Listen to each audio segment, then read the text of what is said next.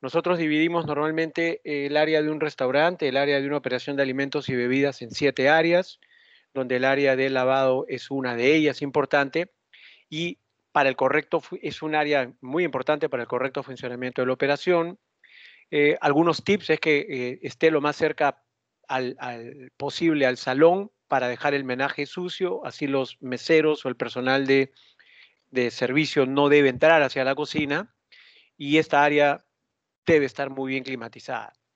Eh, el área de lavado de vajilla debe estar bien dimensionada con el número de piezas a lavar, número de platos, número de vasos, número de bandejas. Eso es muy importante.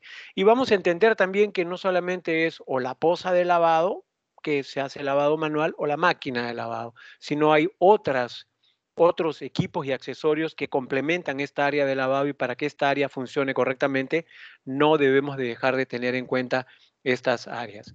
Así que con eso empezamos. ¿Cuál es la función del área de lavado?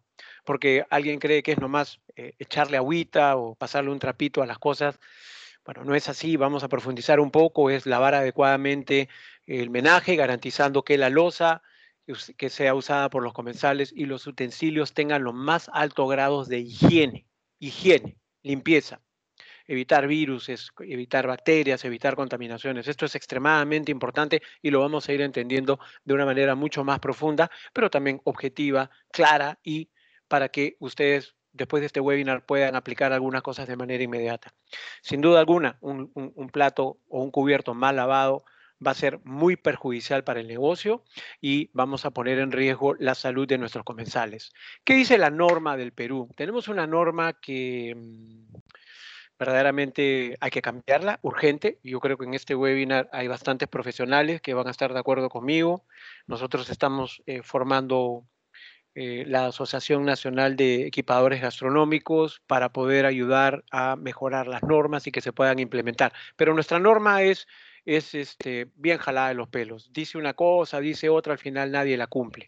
Pero lo que te dice la norma, según Perú, para que tú puedas, digamos, este, funcionar adecuadamente es que debes de contar con un, lavadero de tres pozas y, dice algo eh, imposible de hacer porque inmersión con agua caliente a 77 grados durante 30 segundos, no sabemos para qué, y que la vajilla debe secarse con aire del medio ambiente en un escurridero limpio.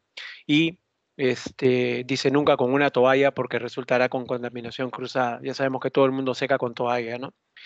Eh, lavado mecánico, hay dos tipos, los vamos a mirar más, más profundidad, eh, las máquinas de alta y baja temperatura, y hay unas temperaturas eh, ahí mínimas que deben de alcanzar. La norma europea, la cual nosotros al momento de diseñar promovemos mucho, igual que la norma americana, acá sí dice que el lavado sanitario hay un tiempo de contacto de dos minutos con agua, agua tiene que estar en, con, en contacto con el producto plato o vajilla y tiene que haber un proceso de sanitización, enjuague entre temperaturas de 80 85 grados.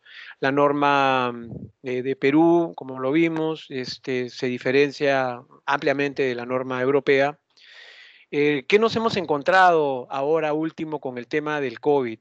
Los manufacturadores de máquinas eh, lavavajillas, eh, han ido un paso mucho más, un, paso, un paso mucho más allá y hoy día están trabajando con máquinas que eh, garantizan el proceso de COVID, garantizan de que con el proceso de lavado eh, no va a haber el, la posibilidad de contagio de COVID.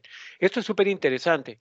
Hay dos manufacturadores con los cuales yo tengo una excelente relación. Uno de ellos es la Winterhalter de Alemania, es un excelente manufacturador de equipos, me encanta trabajar mucho con ellos y de la misma manera con Electrolux y encuentro que ambas fábricas han hecho un trabajo espectacular con el tema del, de, hacer asegurar la higiene.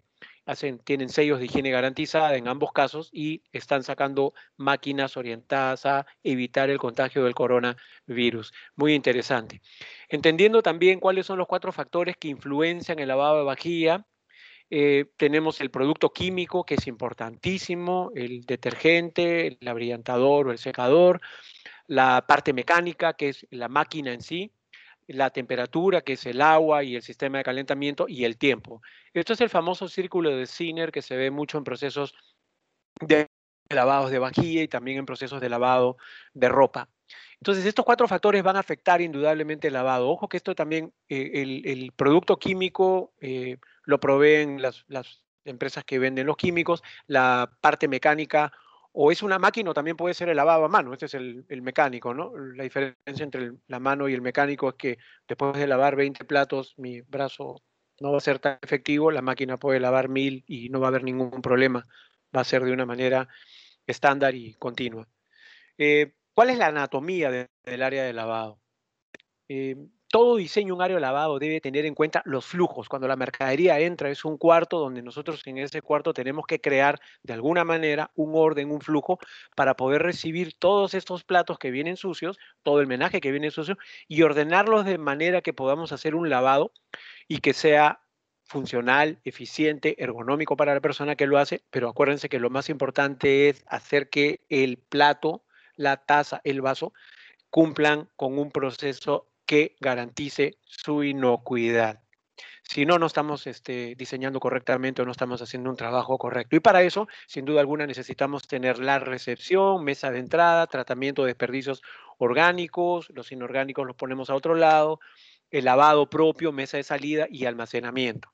Entonces, básicamente tenemos algo parecido a esto, ¿no? Hay una recepción, hay un desconche, hay un residuo orgánico, en este caso es un tacho de basura o un pulverizador, el lavado, que es el acceso mecánico, en este caso, que es una máquina, la mesa de salida y el almacenamiento de los platos. Este es un resumen muy rápido de esto. Si miramos este plano, este es un área de lavado, eh, donde rápidamente les voy a explicar eh, cómo sería un flujo aquí. Eh, tenemos acá, mm, bueno, mm, es un plano que tenemos acá un, área que dice almacenamiento de basura, hay un área de recepción de unas loncheras, entran los productos, hay áreas de recepción, hay dos máquinas de lavado, hay un área de almacenamiento de vajillas. Este es el área de lavado propiamente ya entrando al, a donde vamos a, apuntar. Eh, se recepcionan los, los productos a lavar, esa es la mesa de entrada y de desconche. Vamos avanzando en azul. Eso es el, equipo que va a hacer el tratamiento de residuos orgánicos. Esa es la máquina de lavado. Esa es la mesa de salida. Y eso es el almacenamiento. Entonces nosotros en este plano, lo que hemos visto, hemos puesto todo en este concepto. Nosotros cuando diseñamos un área de lavado, empezamos a hacer un análisis de flujos para poder entender cuál va a ser el movimiento para que el producto y el menaje no tenga un contraflujo y evitar una contaminación cruzada. Entonces, en este caso, eso fue lo que mostramos. Vamos a tener más oportunidad de ver más, más de estos flujos. Eh, las configuraciones pueden ser de todo lado, no importa el área, podemos hacer eh, configuraciones murales, podemos hacer US, islas, eh, no importa el, de hecho sí, el tamaño va a importar un poco para la efectividad, pero eh, hoy día con toda la, toda la, eh, tecnología y, los manufacturadores que se esfuerzan mucho en entender de que los, las operaciones son diferentes, podemos en verdad diseñar en cualquier área un buen sistema de lavado, ¿no? Entonces, el tema de las configuraciones para mostrarles hay de todo tipo, derecha, izquierda, izquierda, derecha, sitios chicos, angostos, sitios un poco más, más amplios, pero lo importante es poder generar un flujo donde no contaminemos la parte sucia con la parte limpia, ¿no? Como vemos acá en este caso, ¿no? Entrada y salida, mural, excelente. Entrada y salida, esto es una L, acá hay una, una C, acá hay una U, entonces, este, los sistemas nos permiten hoy día poder trabajar con los manufacturadores y proveedores de máquinas, de sistemas de, trenes, de arrastre, de cintas, de fajas, eh, y vamos eh, a, compartir unos videos muy interesantes eh, donde vamos a poder ver sistemas que atienden hasta 1.400 personas por, por hora, así que eso no es ningún problema. Mesas de salida, acá tenemos mesas de salida que van en 180 grados para eh, eh, indudablemente ahorrar mucho espacio, eh, curvas que se pueden ubicar a las salidas o a las entradas de la máquina que nos van a agilizar el proceso y nos van a permitir ser mucho más eficientes y de hecho contar con menos personal de lavado, que es el personal que más rota en una operación de alimentos y bebidas y sobre todo en las operaciones remotas, que es lo que nosotros miramos.